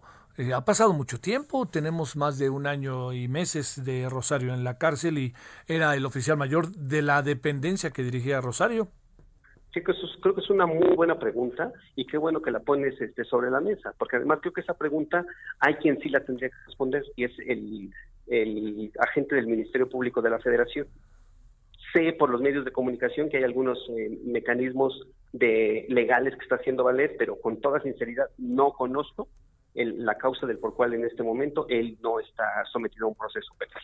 ¿Tienes hipótesis de que hay una mano que mece la cuna? No lo sé, pero este, creo que el mejor o el más indicado para decirnos cómo está esa situación, pues es el mismo, ¿no? Ajá. Bueno, a ver, la otra. Este, eh, ¿cómo, ¿cómo está, eh, cuál es la vida de Rosario Robles en la cárcel? Quiero decir, eh, ¿tiene algún tipo de privilegio? ¿La tratan más mal que a cualquiera? ¿Qué es lo que pasa con una mujer que fue poderosa en dos momentos políticos del país? Creo que lo que te puedo contestar es que Rosario ha sido congruente congruente con su argumento, congruente con su lucha política y, y, congruente incluso con su estancia y permanencia en un reclusorio. Ella está en un pabellón normal con este el grupo de internas a las que le corresponde en su en su estancia. Este no tiene ningún tipo de privilegio. Este eh, eh, las condiciones de cárcel, Javier, eh, a todas las personas, a, cualquiera le afectan en su estabilidad emocional, en su estabilidad física, en su salud, en su propia familia. Eso no es una excepción para Rosario. Rosario además tú la conoces, es una mujer menudita. Bien, hoy está, ha perdido peso de manera importante, su salud se ha visto mermada, ella es enferma crónica de, este, de vías respiratorias, este, eh, se le ha determinado ya hipertensa y este y pues bueno todo, todo todo esto se convierte ya en una situación pues que sí afecta a su a su estabilidad. Pero aquí lo verdaderamente grave Javier es que ella no tendría que estar en prisión para llevar a cabo un proceso por un delito que no es grave. Ella tendría que, haber salvaguardado el derecho de llevar su proceso en libertad porque además compareció voluntariamente. No se escapó a ninguna parte del mundo. No, estaba, estaba en España, ¿no? Y se vino para México. Estaba en un viaje de, de, este, de vacaciones con su hija en Europa, efectivamente, este, y tomó los aviones y regresó para estar presente en la audiencia. pero además de que en la primer segmento de esa audiencia no se le impuso medida cautelar, regresó voluntariamente al segundo segmento y ahí es donde se le impuso la medida cautelar. Alguien que pretende evadirse de la acción de la justicia no hace eso. También esto que significa una revisión de los documentos falsos incluye la falsa licencia de Rosario Robles. Este, esa licencia, fíjate qué bueno que lo comentas, nosotros hemos demostrado mediante cinco distintas periciales que ese documento no lo tramitó ella, que la fotografía que obra ahí la tomaron de internet y la suplantaron en esa solicitud. Este, también demostramos que la firma que obra en la solicitud y en esa mica no le corresponde. También demostramos ya que la huella digital que obra en la solicitud y en esa mica tampoco le corresponde y que ella no podía estar en dos lugares al mismo tiempo. Porque imagínate, resulta que hizo el trámite el mismo día, eh, la, la suya, la permanente y esa que se le pretende atribuir. La diferencia son 40 minutos entre un trámite y el otro. Resulta que tú y yo hemos hecho trámites de licencias, Javier, y nunca nos hemos tardado 40 minutos. Pues resulta que ella tiene el don de la ubicuidad y puede estar en dos lugares al mismo tiempo. Hacer trámites y terminar los trámites. Pero además, lo más curioso es que en un lugar aparece, y lo diré con mucho cariño para Rosario, completamente despeinada, vestida de una forma. Y en la que nosotros denominamos licencia fake, sale perfectamente maquillada e incluso posando con los labios perfectamente delineados y perfectamente este, preparada, como si se tratara de una foto de estudio. Oye, esa es la gran diferencia. Si, Rosario, si quieren descongelar las cuentas de Rosario, eh, ¿por qué razón si han argumentado una y otra vez que no tienen un quinto? Mira, me parece que ese es un trámite que necesariamente se tiene que llevar a cabo porque es completamente irregular. Y es irregular porque tendría quien tendría que haber decretado eso serían con las formalidades que establece la propia ley mediante los procedimientos. Y no se hizo así. Entonces, habrá que combatir eso porque es una decisión de carácter irregular. Pero además se tiene que impugnar porque entonces ya no puedes formar parte del sistema financiero en este país. Y si no puedes formar parte del, sistema financiero, pues entonces ya no te pueden pagar, ya no puedes comprar una pizza, ya no puedes hacer una contratación de una tarjeta de crédito. Y todas las obligaciones que de ahí derivan, pues tienen que ver con tu estabilidad en el sistema financiero y eso te permite ser susceptible de poder viajar, de poder, bueno, de hacer todo tu vida. Esa es la finalidad de combatir una medida de esta naturaleza.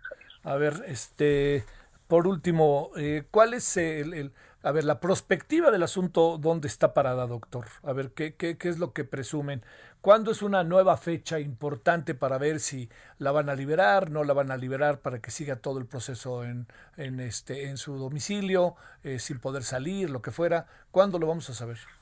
Tenemos dos fechas importantes en puerta, Javier. La primera de ellas es la que tiene que ver con la resolución de esta de este amparo para resolver la medida cautelar. ¿Eso cuándo es? Eso se tendrá, no tenemos una fecha cierta, en virtud de lo que yo te decía. Hay un eh, planteamiento de incompetencias de dos juzgados que se tendrá que resolver por el órgano superior de ellos, para decidir quién se queda con el asunto y qué tendrá que resolverlo. Esa es una parte.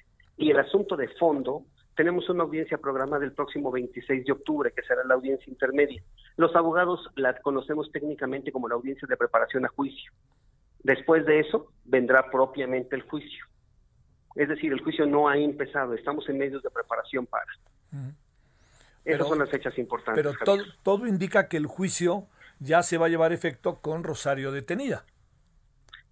Yo esperaría que la decisión sea que Rosario puede disfrutar de su libertad y tenga el derecho, como lo tendría cualquier mexicano que comparece voluntariamente, a salvaguardar una cuestión de orden público, que es la finalidad de un proceso, poderlo hacer como lo prevé la Constitución, cuando no estás acusado de un delito grave, en libertad y con la posibilidad de que tengas tiempo y los medios necesarios para poder preparar tu defensa. Eso es lo que se prevé en un Estado de derecho democrático garantista. Cuando no se hace así, estamos en presencia de una prisión preventiva arbitraria, desproporcional, con un propósito determinado, cobrar venganza o cobrar revanchas en contra de quien fue una adversaria política. El 26 de octubre podría darse eventualmente la posibilidad, vamos a ponerle todos los hubieras, este, de la libertad de Rosario para seguir el juicio en casa o no? No, no será en esa fecha porque en esa audiencia discutiremos algo distinto a la medida cautelar. Será una audiencia de preparación a juicio y será la etapa intermedia. Yo esperaría que en este mismo mes tengamos ya alguna resolución por parte de los juzgados de distrito en donde se está tramitando el amparo y es ahí donde vamos a, esperar que la medida cautelar sea diversa. Hay 14 distintas más, Javier. Hay brazalete, hay arraigo domiciliario, hay multa, hay presentación periódica, hay muchas otras. La excepción, la más grave de todas, es la prisión. Y esa es la que tienen impuesta Rosario Robles. O sea, dicho de otra manera, no hay necesidad de que haya una audiencia para que pudieran eventualmente declarar en libertad eh, bajo caución, bajo este, la circunstancia de que se encuentra este, bajo juicio, lo que se llamaría, no sé si digo bien, prisión domiciliaria, eh, sin necesidad de que haya audiencia, ¿se puede decretar? Sí, lo puede hacer la, autoridad de amparo. Ya en este momento estarían en condiciones de poder hacerlo, pero una vez que se dirima, ¿quién tendrá que resolverlos el amparo? Sí, claro el juzgado tercero o el juzgado cuarto, pero lo que dices es perfectamente válido. Ya en este momento la autoridad de amparo tiene eh, bajo su tutela la libertad personal de Rosario, nos concedieron una suspensión provisión definitiva para ese efecto y estaría en condiciones perfectamente de resolver las cosas así como tú las planteas, que ella pudiera llevar su proceso en libertad. Bueno, que ande bien sobre todo la salud de Rosario. Muchas gracias, doctor. Un abrazo para ti y otro para tu amable auditorio. Muchas gracias. Son ahora las eh, 17 con 19. ¿Cómo ve? ¿Cómo ve? ¿Cómo ve este asunto? ¿Qué, qué de... Eh, a ver, lo diré. Sí, qué de vericuetos tiene, ¿no? Pero también hay ahí una situación. Estafa maestra, personajes que no han sido llamados a declarar, presunta responsabilidad de Rosario Robles, una licencia que está comprobado que no es de ella y con eso le fincaron o fundaron la decisión de que a lo mejor por eso se podría fugar, una mujer que es señalada por responsabilidad de delitos que están en proceso, todo eso junto, más toda la polémica y controversia que significa Rosario Robles Berlanga, ¿eh? eso no lo perdamos de vista. Y ahí sí, este, todo lo que se especule, pues seguirá especulación. Así de fácil. 17 con 20. Solórzano, el referente informativo.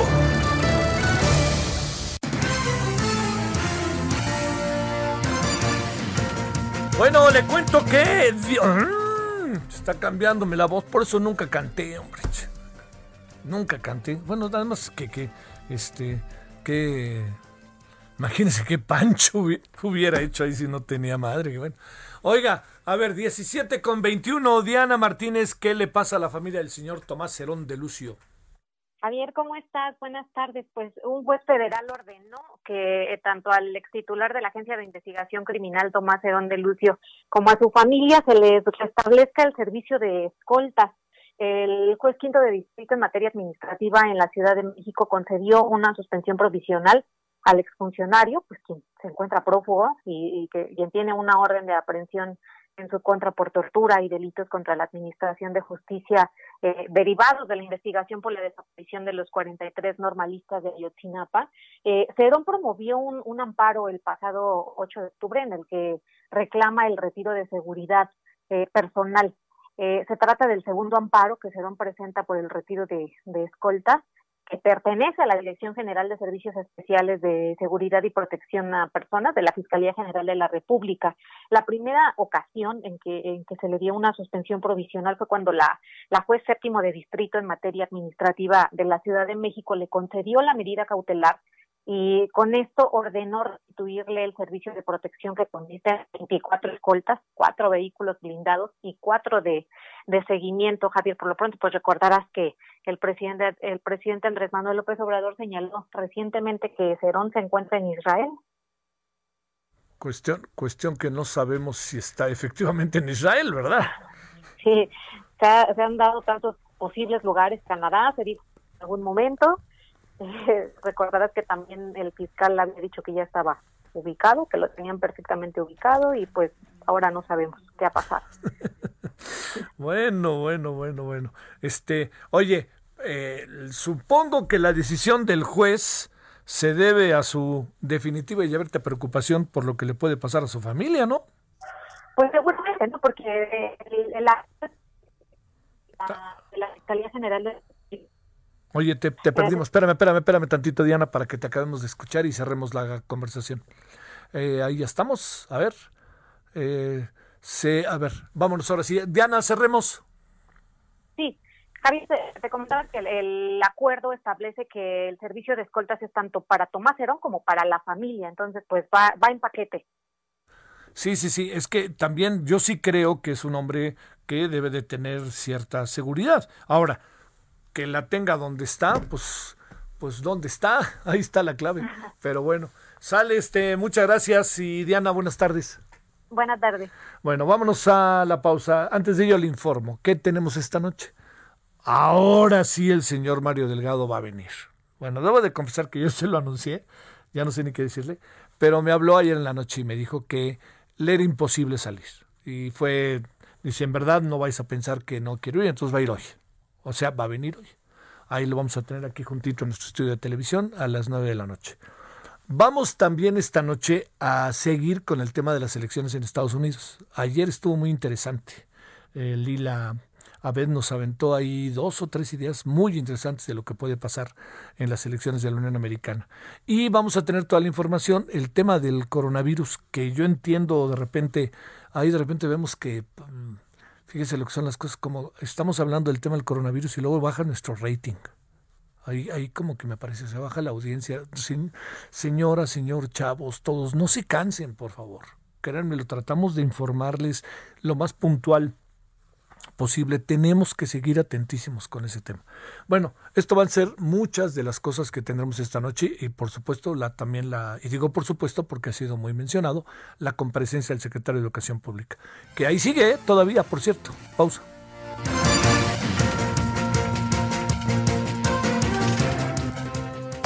El referente informativo regresa luego de una pausa. Heraldo Radio.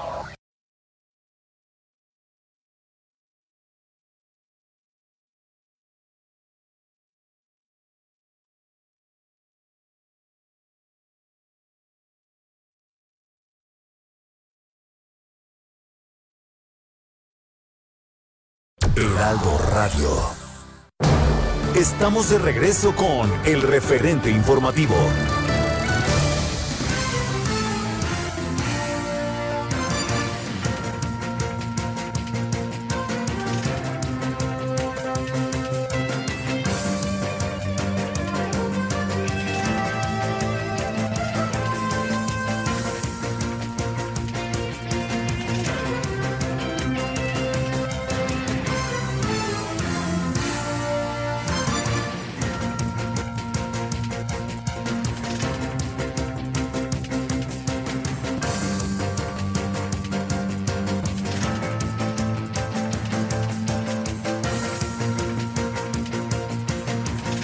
Las 17, a las 17 con 30, déjeme quitarme el cubrebocas que salí de la cabina.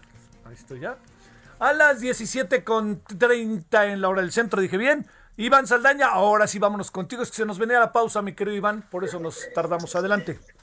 ¿Qué tal, Javier Auditorio? Muy buena tarde.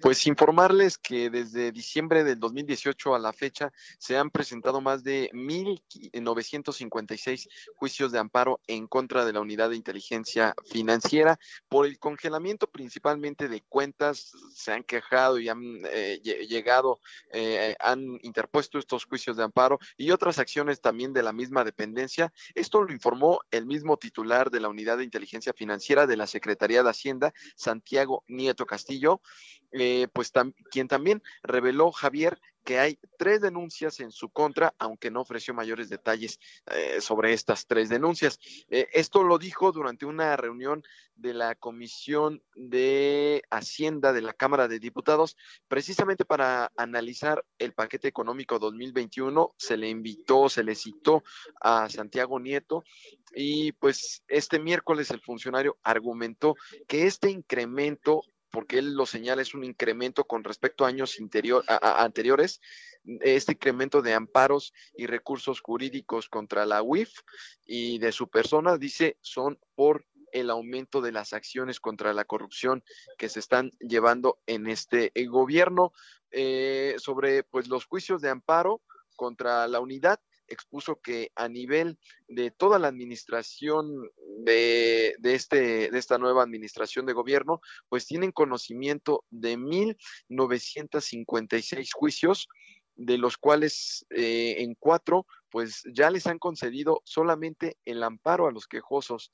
En tres se les ha negado y en 86 casos ha sobreseído, lo cual pues implica una victoria legal para la UIF y se encuentra en trámite, pues la mayoría, Javier, 1.115 juicios de amparo. También informó que pues se han presentado muchísimas más solicitudes de transparencia, 333 en estos dos años que lleva de la administración y pues dijo esto implica una multiplicación relevante respecto a lo sucedido en 2018 y se han presentado también hasta el momento 727 garantías de audiencia, de las cuales han resultado en el descongelamiento de 175 cuentas eh, que es, eh, dice, en el 94% de los casos, pues se han, han, han, ganado eh, la, la UIF y en 6% pues se ha comprobado que el dinero sí es lícito, por lo cual se les descongelan las cuentas. También se pronunció sobre el caso de del ex gobernador de Chihuahua, eh, ex director también del ISTE, José Reyes Baeza, quien le congelaron las cuentas. Dijo, en el caso específico de Reyes Baeza, una disculpa, pero hay un informe y datos estadísticos que hablan sobre contratación del ISTE hacia la Universidad Autónoma de México por 129 millones de pesos, de los cuales 116 fueron llevados a empresas fachada lo cual implica el mismo modus operandi de la estafa maestra. Yo no puedo cerrar los ojos ante esa realidad, aunque le moleste a una a más de una persona, dijo esta, esta mañana aquí en una reunión con diputados, una reunión, por cierto, virtual, Javier, que se llevó a cabo con la Comisión de Hacienda.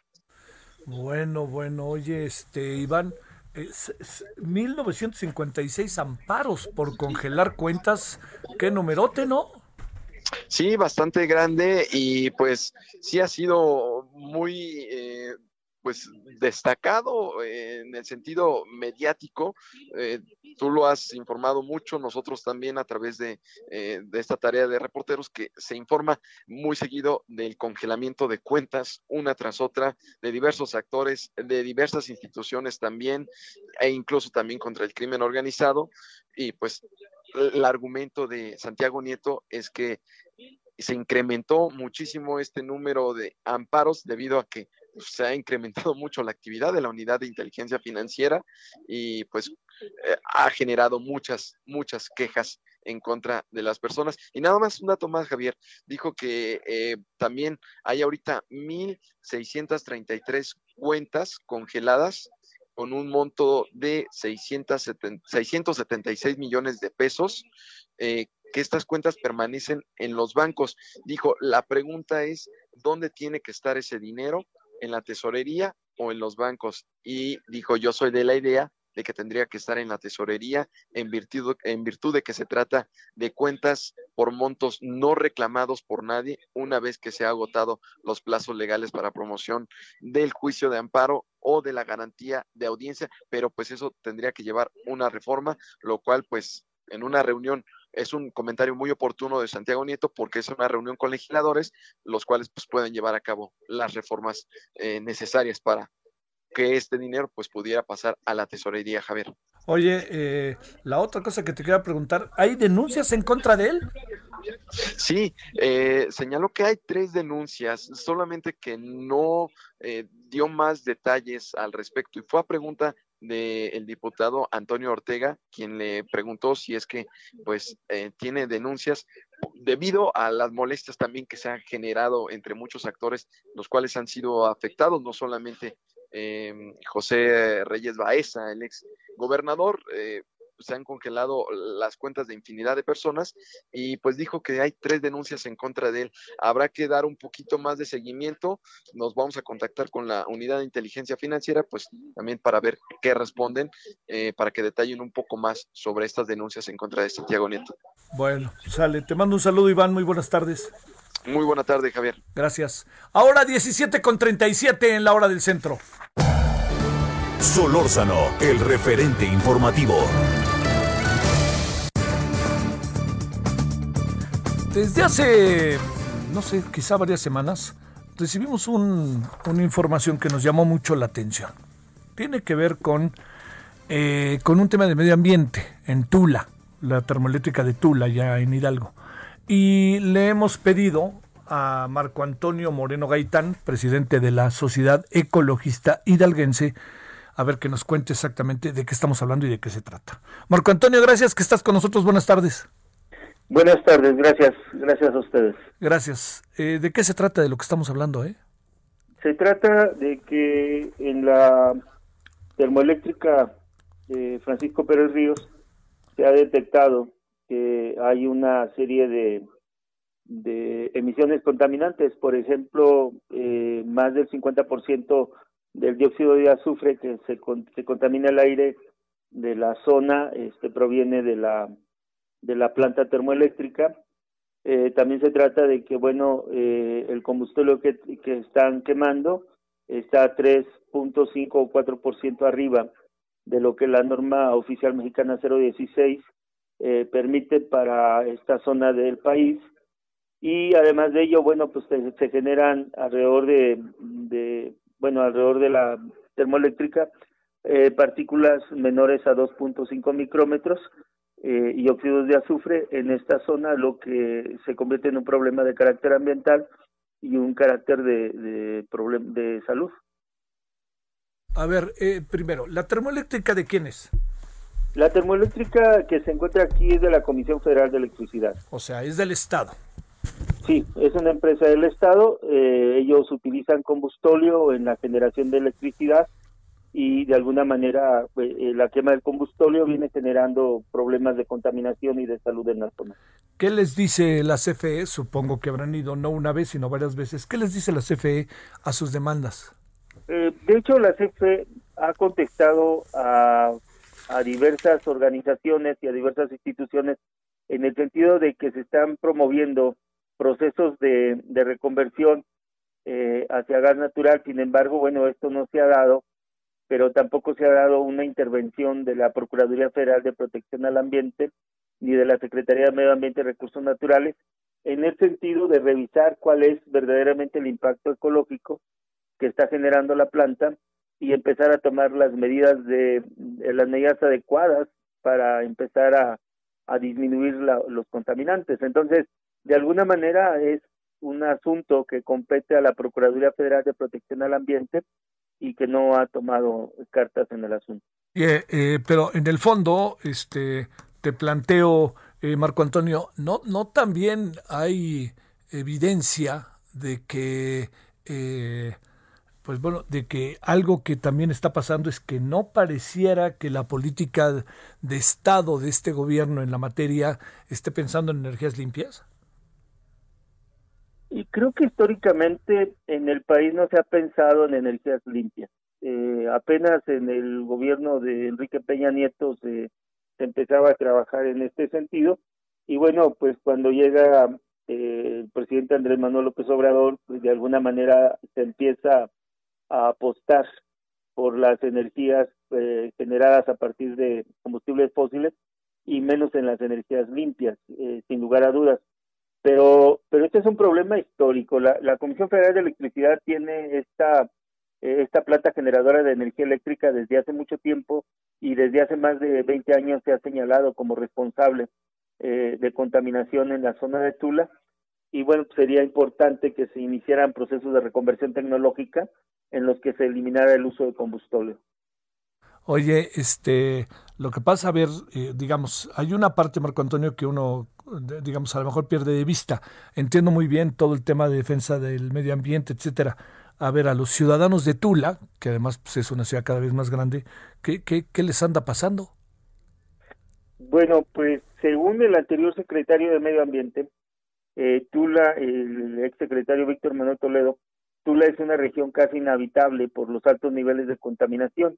Entonces, bueno, lo que le está pasando a la gente de Tula es que se ve amenazado, por un lado, su derecho humano al acceso a un ambiente sano, libre de contaminación y devastación, y por otro lado, se ve amenazada de manera eh, agresiva su salud eh, toda vez que no es la Comisión Federal de Electricidad la única que genera contaminantes, pero este, de alguna manera eh, no se han tomado las medidas para ordenar todo el corredor industrial y para reducir los impactos negativos que se genera en la zona. Este, eso sí está grave, ¿no? ¿Qué hace la gente, digamos, la gente en la cotidianidad, Marco Antonio, niñas, niños, padres de familia, la presidencia municipal? ¿Hace algo o, bajo qué régimen acaban viviendo? Eh?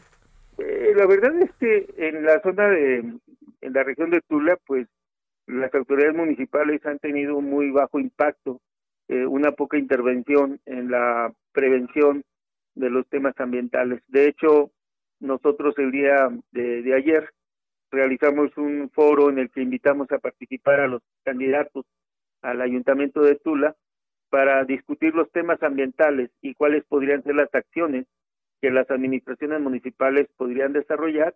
Sin embargo, bueno, pues solamente estuvieron dos candidatos, enviaron algunos representantes, lo que habla de que eh, no logran comprender el tema ambiental ni la gravedad eh, de los de, los niveles de contaminación en la en la zona y el, el compromiso que deberían de ir construyendo como autoridades municipales para que las autoridades federales y las autoridades locales tengan como como resultado eh, el poder involucrarlos más, el poder construir programas de rehabilitación y restauración de la mano de los ayuntamientos, el poder eh, garantizarle a esta gente de la zona de Tula que se pueda vivir en mejores condiciones, ¿no?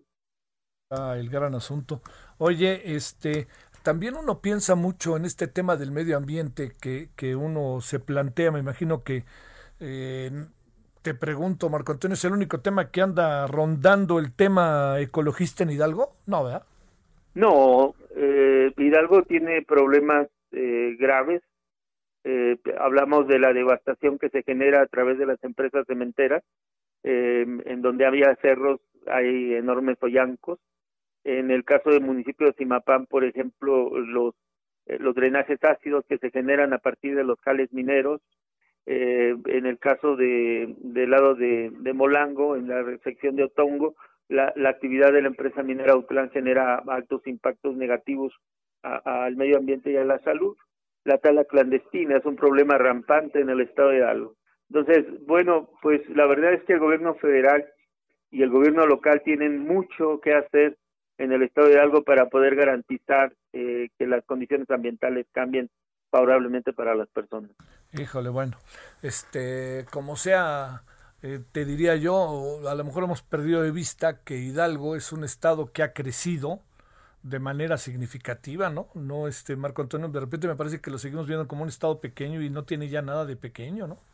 Nada. de, hecho, nosotros tenemos eh, zonas metropolizadas con el estado de la Ciudad de México en, en la zona Tulatepeji, en la zona de Tizayuca, en la zona de Tulancingo y algunas otras con el caso de Querétaro, en donde, por ejemplo, Huichapan empieza a pegarse con, con el estado, ¿no? Y hemos perdido eh, eh, grandes cantidades de ecosistemas, por ejemplo la selva baja, la selva media en los municipios de la, del agua azteca que se ha visto terriblemente impactada y en donde es importante que también se tomen las acciones eh, pertinentes. Entonces, nosotros, yo en lo personal creo, como presidente de la Sociedad Ecologista y Alguente, que los ayuntamientos del municipio no han tomado un papel preponderante eh, y, y, protagónico en el tema de la defensa del medio ambiente y bueno, pues se han dedicado a administrar eh, los pequeños problemas eh, y los pequeños recursos con los que cuentan en lugar de, de, tomar en sus manos el destino eh, económico, social y ambiental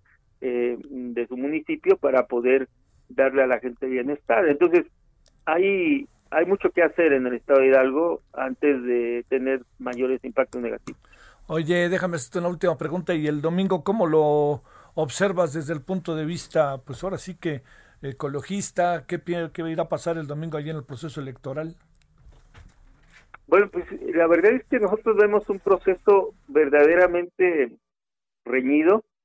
Eh, no hay, no hay, por ejemplo, una representación de Morena en todo el estado. Cometieron algunos errores y no acreditaron candidatos. Por otro lado está el Partido Revolucionario Institucional que viene apretando algunos lados y, los demás partidos, pero aquí en el caso de Hidalgo contamos con dos partidos locales, que es más por Hidalgo y Podemos, que de una u otra manera han venido tomando fuerza y, que pintan el panorama electoral un tanto eh, difícil para, para Morena y para el PRI, toda vez que, bueno, en este caso los municipios que gobierna el PRI eh, eh, fueron mucho menos de la mitad de los 84 municipios. Eh, muchos de los municipios, la mayoría de los municipios estaban en manos de la oposición y nosotros consideramos que se va a repetir ese mismo esquema. Eh, muchos municipios quedarán en manos de la oposición, pocos en manos del PRI y eso pues de una u otra manera puede representar una oportunidad para el Estado, toda vez que vamos a hablar de una diversidad política eh, y no solamente de una mayoría eh, que pueda de una u otra manera tratar de dirigir el destino del Estado de una manera sin sentido. Ya, perdón, eh, Marco, me, me, meto Marco Antonio. ¿No ves, no ves que alguien vaya a tener mayoría? No. Mira, no. es un dato interesante. ¿Eh? En, en, la última elección municipal, la de hace algunos años, no hubo una mayoría para el Partido Revolucionario Institucional, que era quien tenía la gubernatura. Hubo una mayoría legislativa para Morena, pero en el caso de los de los ayuntamientos no hubo una mayoría para ningún partido y nosotros pensamos, eh, viendo cómo se encuentra el panorama político, que este esquema, que este horizonte se va a repetir. Mira, mira, este, pero fíjate, tampoco creo que podemos partir de que el PRI ya, ya murió por la patria, ¿verdad? No, de ninguna manera. Al menos en el caso del PRI, el Partido Revolucionario Institucional pues se encuentra saludable y, y de alguna manera quien más ha cometido errores eh, pues ha sido Morena, que olvidó registrar algunos candidatos, que omitió los registros de otros y que bueno pues no tiene representación en, en más del 50%. Ya mira, ahora sí que ni López Obrador les va a poder ayudar, ¿no? Creo que no, esta ocasión no. Bueno, te mando un saludo y mi agradecimiento que estuviste con nosotros, Marco Antonio.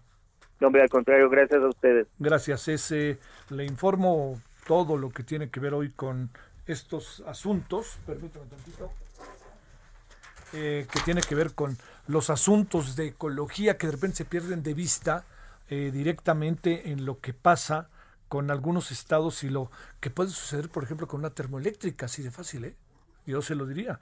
Y bueno, ahí tiene a Marco Antonio Moreno Gaitán con lo que nos dice que está pasando en Tula. ¿eh? Ojo con eso. Vámonos a las 17.50, estamos en la parte final. Solórzano, el referente informativo. Y entremos en los terrenos del Máscara contra Cabellera de Morena. Cuéntanos, mi querida Nayeli, ¿cómo estás? ¿Cómo estás, Javier? Buenas tardes. Pues es una tarde muy movida, bueno, ha sido un día muy movido en Morena y en el Tribunal Electoral. En el caso de Morena, Porfirio Muñoz Ledo, candidato a dirigir el partido, pues presentó una denuncia penal contra Mario Delgado. Esta denuncia fue interpuesta ante la Fiscalía Electoral por considerar que Delgado está desviando recursos públicos de su cargo como diputado federal y coordinador de la bancada de Morena, pues para promover su aspiración. También presentó una impugnación ante el Tribunal Electoral, donde Porfirio recuerda que el artículo 134 constitucional pues prohíbe el que un funcionario, en que un servidor público pues aparezca su imagen y su nombre en espectaculares como los que hay con la imagen de Mario Delgado y en el tribunal Javier pues te cuento que ya empezó la resolución de el registro de nuevos partidos.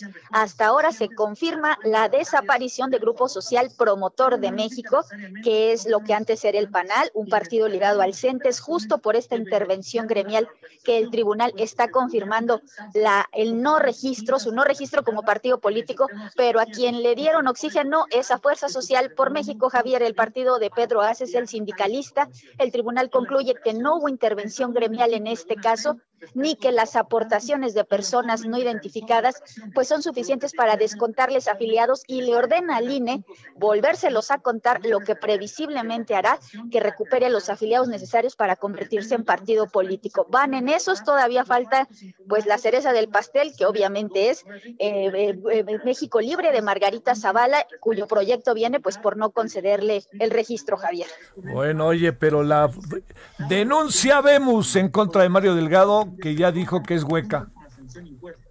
Dijo que es hueca, eh, Javier, y además eh, pues hizo un pronunciamiento contra Porfirio Muñoz Ledo, diciéndole pues eh, prácticamente viejito. Dijo que a su edad pues él ya no tenía la fuerza suficiente para encabezar Morena, que esto es textual, que ni siquiera podía acudir a la Cámara para cumplir con sus funciones como diputado y que Morena requería un presidente con energía. Entonces pues mientras uno denuncia presunta corrupción, pues el otro le responde con un argumento que tiene que ver con la edad. Este, pues sí, eso de mejor que no se meta con el tema de la edad porque le van a salir muchos asuntos ahí a, Mario Delgado de crítica, pero bueno, este sale. Gracias, Nayeli. Buenas tardes. Gracias. Bueno, oiga, la noche de hoy vamos a tener a Mario Delgado. Vamos a ver qué es lo que nos acaba por contar respecto a esta denuncia y cómo están, eh, este, eh, digamos, cómo, cómo al final están las cosas, ¿no? Que eso yo creo que es, eh, digamos, cómo queda todo, sería la palabra exacta, ¿no? Cómo, cómo quedan las cosas. Es evidente que esto es una historia larga. Eh, yo de repente tengo la impresión, se lo digo, de que lo que pudiera acabar sucediendo en, en estos días es un rompimiento muy brutal, que no sé cuál terminaría por ser, se lo digo. No sé, no sé cuál podría ser como el camino, ¿no? El derrotero. ¿Sabe por qué? Porque, eh, digamos, ¿qué salida van a encontrar para Porfirio Muñoz Ledo si no quieren hoy, por ningún motivo, este, que sea Porfirio? Hay mucho de eso, ¿eh? En mi opinión hay mucho de eso, como que no quieren, ahí le están planteando algunas cosas que no sea Porfirio. Entonces, si no quieren que sea Porfirio, bueno, están en su derecho, muy bien, etcétera, etcétera. Pero lo que sí le digo, este, es que lo que sí tenemos eh, en la mesa es que Porfirio es un elemento central en lo que está pasando. Y no hay manera de que se deshagan de él, ¿eh? así de fácil. No es, no es, ahora sí que no es enchilame otra de que, ya hombre, dile adiós a Porfirio que le vaya bien. Bueno, nos vamos. Eh, estaremos a las 21 horas en hora del centro con Mario Delgado. Ya le digo, vamos a estar también con las elecciones de Estados Unidos. Hoy nos vamos a volver a meter en estos terrenos de encuestas y voto latino para que podamos entrarle bien. Recuerde que las elecciones son el 3 de noviembre y vamos a tener toda la información del día. Yo le digo, por favor, no bajemos la guardia con el tema coronavirus. No bajemos la guardia para estar informado y para cuidarnos. Bueno, pásela bien, buenas tardes y hasta el ratito.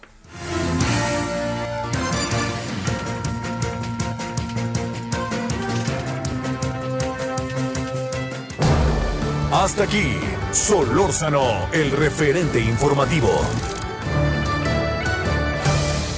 Heraldo Radio. La HCL se comparte, se ve y ahora también se escucha.